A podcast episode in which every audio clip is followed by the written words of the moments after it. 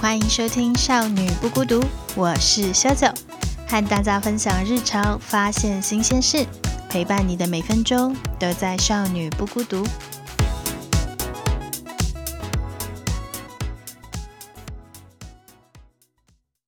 大家好，我是修九，今天要来继续跟大家聊聊《脆弱的力量》这本书。那在我们聊脆弱的时候，我其实也收到蛮多的回馈，就是嗯，大家对于脆弱的想法。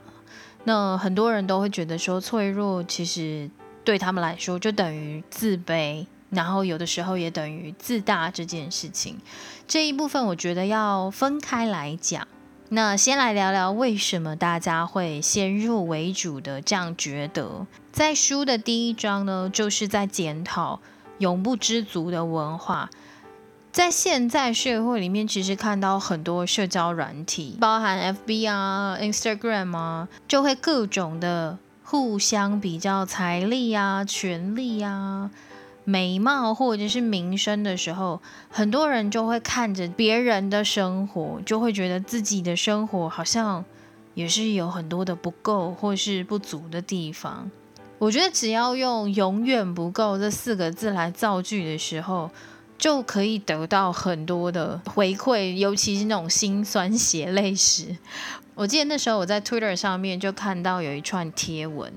就是家里面第一个女孩子长女的处境，那这些推文里面都一律都在讲说，长女始终都被家长要求说哦要为弟妹们付出，甚至是付出自己的大好青春啊，或者是金钱，要帮忙养家、照顾弟妹啊等等的，即便是结了婚之后。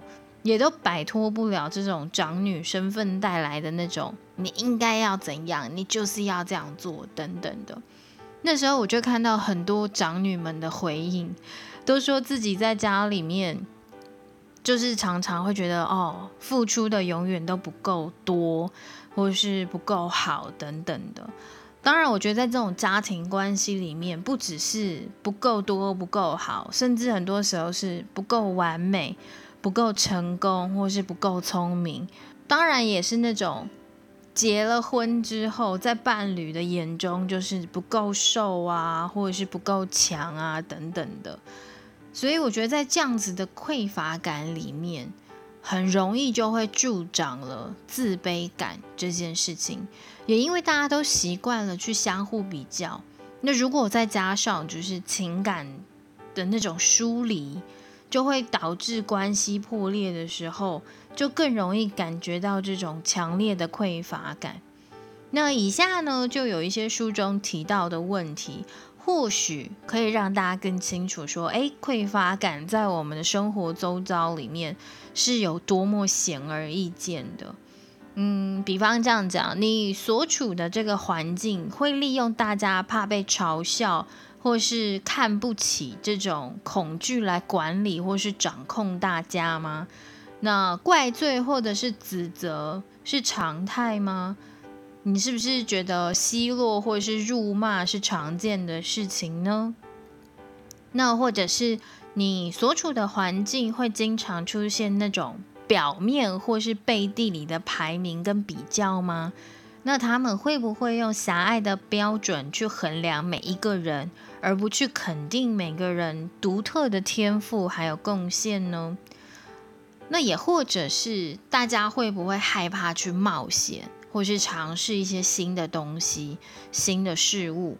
每一个人是不是都觉得哦，我没有自己可以发挥的机会，我的意见可能没有办法被听到或是看到等等的呢？我在书里面看到这些问题的时候，我都觉得哦，真的，很多时候可能在工作上面，尤其遇到这种环境里头，嗯，嘴巴上讲说是良性竞争了，但你知道私底下大家心里都很清楚，这才不是什么良性竞争呢。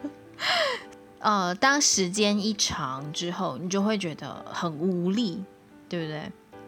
即便是那种我去到那种很讲说自己在公司文化是很自由的，往往你知道背地里面的呃耳语啊，或者是这种暗地的较量啊，才是更多的。所以我觉得那都是很表面性的话了。这也是我常常觉得自己某一部分跟社会有点格格不入的原因之一。我觉得常常感觉到自己的选择，可能就会抵触大家口中的那种潜规则。然后我常常都是那种做完，可能话说完之后，我才发现说，哦，原来别人不是像我想的这样子。然后我可能去踩到别人的一些呃。潜规则的那个点，然后我就会受伤这件事情，可能被被重伤啊，或者是被人家讲些什么时候，我才发现啊，原来可能这个社会上没有办法接受我自己，呃，我认为是对的这件事情，而我是要去顺应大家认为正常的那种做法。有一次我就觉得自己很委屈，就是。别人开口辱骂我，那我会认为说，我也是在做自己分内的事情，就工作分内的事情，所以我也不顾三七二十一。我是那种生气，但我没有辱骂对方，我就是要求对方好好 说话这件事情。但后来我就有被指责说，哎，人家的职位比你高，你不能这样。但就不同部门的啦。然后我那时候就觉得说，哦，可是他辱骂我就不是对的事情啊。即便是他职位比我高，但彼此之间的部门不同，我就算职位再怎么小，好歹也要给一点尊重吧。然后我把这件事情呢，我就分享给我的朋友，然后想听听朋友对于我做的这件事情是什么样的想法的时候，对方就讲说，啊，你就错了啊。我就说，哈。可是我不被尊重到，诶，他就讲说，那又怎么样？人家职位就是比你高啊。我说，哦，原来是这样吗？所以其实那时候对我来讲，就是。冲击蛮大的啦，我就想说，哦，原来职位大就可以对别人不礼貌这件事。当然，因为后续的一些做法，也就是这个呃职位比我高的这个人，他后来还是有跟我道歉，但老娘就是不爽啊。但我就会觉得他道歉，我就必须要接受吗？这个就是一个小小的例子，我觉得自己跟社会格格不入的原因。所以在克服匮乏感的伤害的时候，其实并不是谁来给予更多，或是呃你自己追求充裕就能够解决的事情。反而，如果你可以全心投入生活，去培养勇气啊、包容和廉洁的时候，反而是能够真正的克服匮乏感这件事情的。所以在这边呢，就分享给大家这个全心投入生活的十大指标了。第一个呢，就是培养真实的自我，就是有时候不要管别人怎么想。我上次在别的平台跟大家分享的时候，我就说，哦，我觉得有的时候要目中无人一点点，因为我自己是有时候没有办法这么目中无人的。我有时候做一些举动的时候，就会很担心别人怎么想。或是怎么看？有的时候你会觉得自己很委屈，我为什么要 care 这么多？可是你知道没办法，所以这个时候就必须要去培养自己，不用管太多别人怎么想。那第二个呢，就是培养自我包容，也就是要放弃完美主义这件事情。那个完美主义有时候会把自己逼入到一个很紧绷的精神状态。好，第三个呢，就是培养韧性，摆脱麻痹还有无力感。这个我自己是觉得蛮常会发生的啦。我干嘛要那么努力呢？对不对？别人都没有，我为什么要这样做？啊，第四个呢，就是要培养感恩和喜乐。呃，也就是说，你不用再觉得说，哦，我好像少了什么，我也不太会呃去跟别人比较。这种哦，你有科技，然后我没有这种东西，好，或者是不用再恐惧黑暗这件事情。这个我还蛮有感触的，因为我是那种睡觉都必须要开小夜灯的人。好，第五个呢，就是要培养直觉，相信信念。有时候就不用什么事情都要打破砂锅问到底了。好，第六个呢，就是培养创意，不要再跟别人比较了。对，就是你跟别人比较没有什么用了。老实说，现在很多那种手写的账号。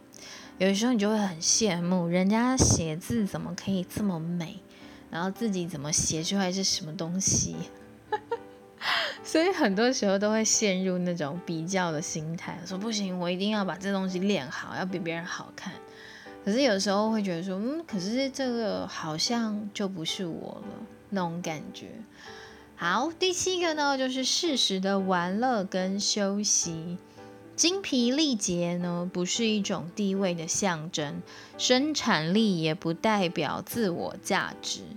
我觉得这个真的是很需要给一些主管听诶。我以前的主管就会觉得说，老板都还没下班，下属怎么可以先下班回家？甚至就是你上班就是上班。你没有办法去找那种五分钟、十分钟的休息时间的，对，所以那个时候我就会觉得，好，因为我是那种事情一来，我可以专心的在很短的时间之内把它处理完的人，其他时间我就会觉得就是在放空啊，所以有时候在主管、长官的面前看起来就会，嗯，蛮不好的。好，第八个呢，就是培养平静跟安宁。你要丢弃那些呃，只会让你焦虑的生活形态，也要去断绝这样子的生活形态。对，所以是时候的休息是很重要的。我这件事情一直到我搬到呃比较郊外的地区的时候，我才发现说，嗯，果然休息是很重要的。以前我的上班时间是可以被排得非常满，我可能白天接一份工作，晚上再接一份工作，我假日继续就是兼职的做很多事情，所以我的生活其实是很满档的，都是工作，我就几乎没有自己可以休息的时候，我甚至也不太出去玩的，所以在那个阶段里头，那个焦虑感是非常非常明显的。第九个呢，就是培养有意义的工作，就不要再自我怀疑说哦，很多事情就是非做不可，没有没有这一回事。你知道这个，在我看了有一部剧叫做嗯《派遣女王》，我记得是这部日剧，然后她在里面呢，就是一个非常非常厉害的派遣职员，一个女生。那他就考了很多的证照，所以他基本上打字超快，然后他是十百十星记的那一种，他就常常做完他就直接走人，时间一到就下班，他也不跟人家交际往来，因为他认为说我为什么要，这就不是我的工作内容，我干嘛要做这件事情？公司请我来是来工作，不是来交陪的，我就觉得哦。这个蛮震撼的，当时候我就觉得，嗯，有些事情真的不是你一定要做不可。好，第十个呢，就是培养唱歌、跳舞和欢笑，呃，不要装酷、过度矜持这件事情。我觉得真的长大之后，你就会越来越在乎旁边的人的眼光，所以我很羡慕那种。知道自己唱歌唱不好，但还是喜欢唱歌的人，我觉得那个真的超需要勇气，就尺度很高了。对，所以其实我觉得第十个就是呃，跟第一个其实也蛮像，就是不要管别人怎么看、怎么想这件事情。很重要，很重要，也必须要跟大家来分享一个比较鼓励一点的字句，也就是不管你做了多少，还有多少没有做，你已经够好了。即使自己不完美又脆弱，有的时候也会感到恐惧，但是那不会改变我很勇敢，也值得拥有爱与归属感的事实。我觉得这两句话真的是很赞很赞，有时候要跟自己加油打气一下是必要的。好，那我们今天就分享到这边，我们下次见喽，拜拜。